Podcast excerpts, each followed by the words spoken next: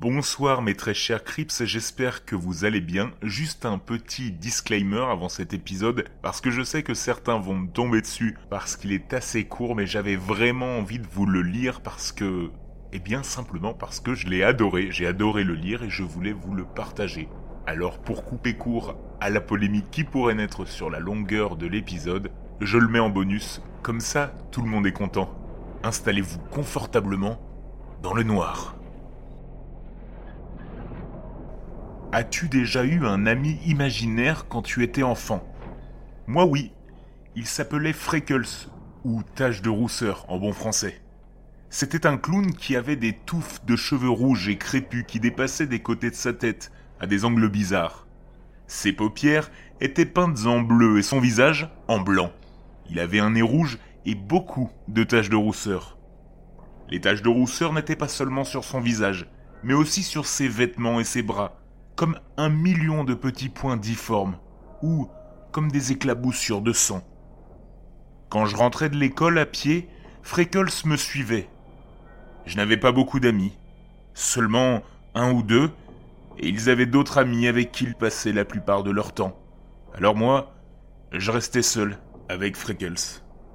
Nous pataugions ensemble dans les flaques de boue au printemps, faisions des tas de feuilles et plongions dedans à l'automne. On faisait aussi des forts de neige en hiver et des bonhommes de neige pour monter la garde.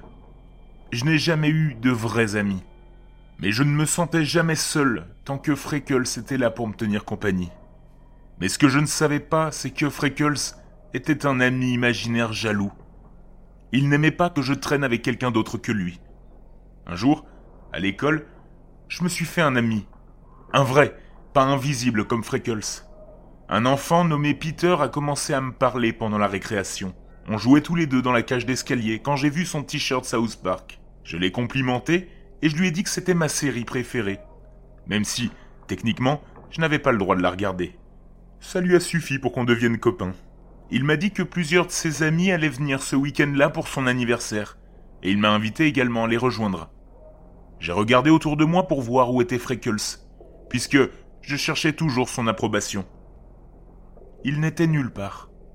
C'était comme s'il avait simplement disparu. J'ai dit à Peter que je serais heureux d'aller à sa fête d'anniversaire. Il m'a donné son adresse et m'a dit d'y être samedi vers midi. Une invitation supplémentaire se trouvait dans son sac à dos et il me l'a donnée à la fin de la journée, remplie à la hâte avec mon nom, mal orthographié mais ce n'était pas grave. J'étais invité à une fête d'anniversaire pour la première fois de ma vie. Je n'arrivais pas à y croire. Le reste de la semaine, j'étais tellement excité par cette fête d'anniversaire que je ne faisais qu'en parler à mes parents, à mes professeurs, à tous ceux qui voulaient bien m'écouter. Mais Freckles semblait être en colère contre moi. Il ne voulait pas parler de la fête d'anniversaire, il ne voulait même pas en entendre parler. Mais il a fini par changer d'avis. Vendredi soir, il était aussi excité que moi. Mais pas pour les mêmes raisons. Le samedi est enfin arrivé et ma mère m'a conduit à la maison de Peter. Elle m'a déposé et m'a embrassé sur la joue en me disant d'être sage avant de repartir. Je suis rentré et j'ai trouvé un groupe d'enfants de ma classe qui étaient déjà là, jouant à épingler la queue de l'âne et portant des chapeaux pointus en carton couverts de pois. Hé, eh, regarde qui est là a dit Peter quand je suis entré. Il m'a présenté à ses autres amis qui ont fait semblant de me rencontrer pour la première fois. C'était bizarre parce que je les voyais tous à l'école depuis des années, mais ils ont agi comme si j'étais nouveau dans le quartier ou quelque chose comme ça. Ça ne me dérangeait pas. J'étais juste excité d'être inclus pour une fois. Tu as apporté une veste? Peter m'a demandé. On va aller dans la forêt et jouer au paintball avec des lance-pierres.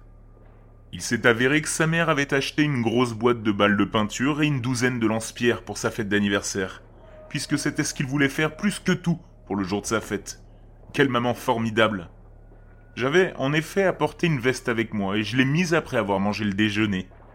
J'étais gavé par ce repas composé de pizza, de Pepsi et de gâteaux à la crème glacée. Puis nous sommes sortis, tous les dix, et nous nous sommes dirigés vers la forêt voisine. C'est drôle, de nos jours ce genre de choses n'arriverait probablement jamais.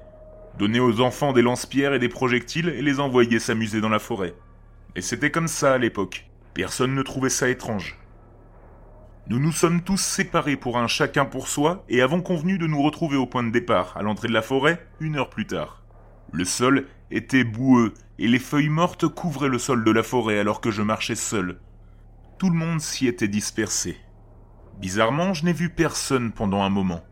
Même Freckles avait disparu. Je me suis demandé s'il n'était pas furieux que je me fasse de nouveaux amis, mais il avait semblé excité par la fête la veille. Ça n'avait pas de sens.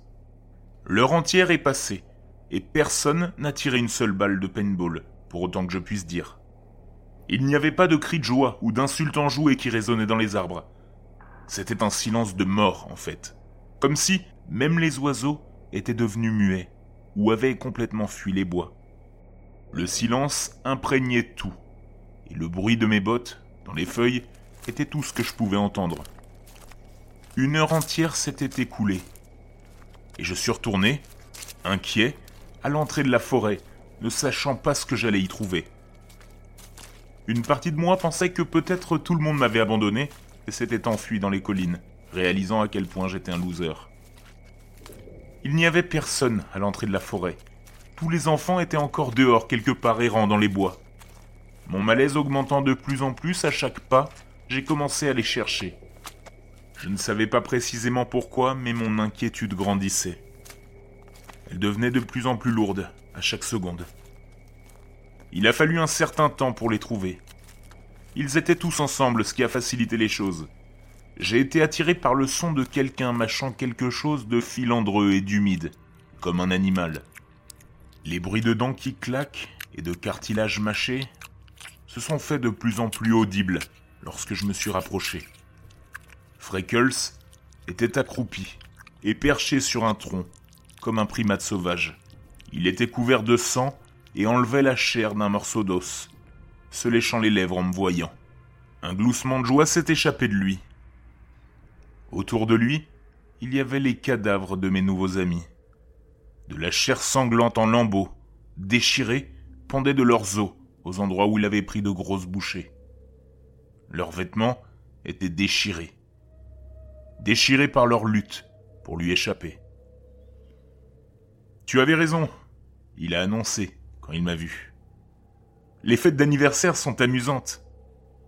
Ma voix s'est prise dans ma gorge alors que j'essayais de crier, incapable d'émettre un son. C'est là qu'il a dit Je suis si content que tu m'aies invité.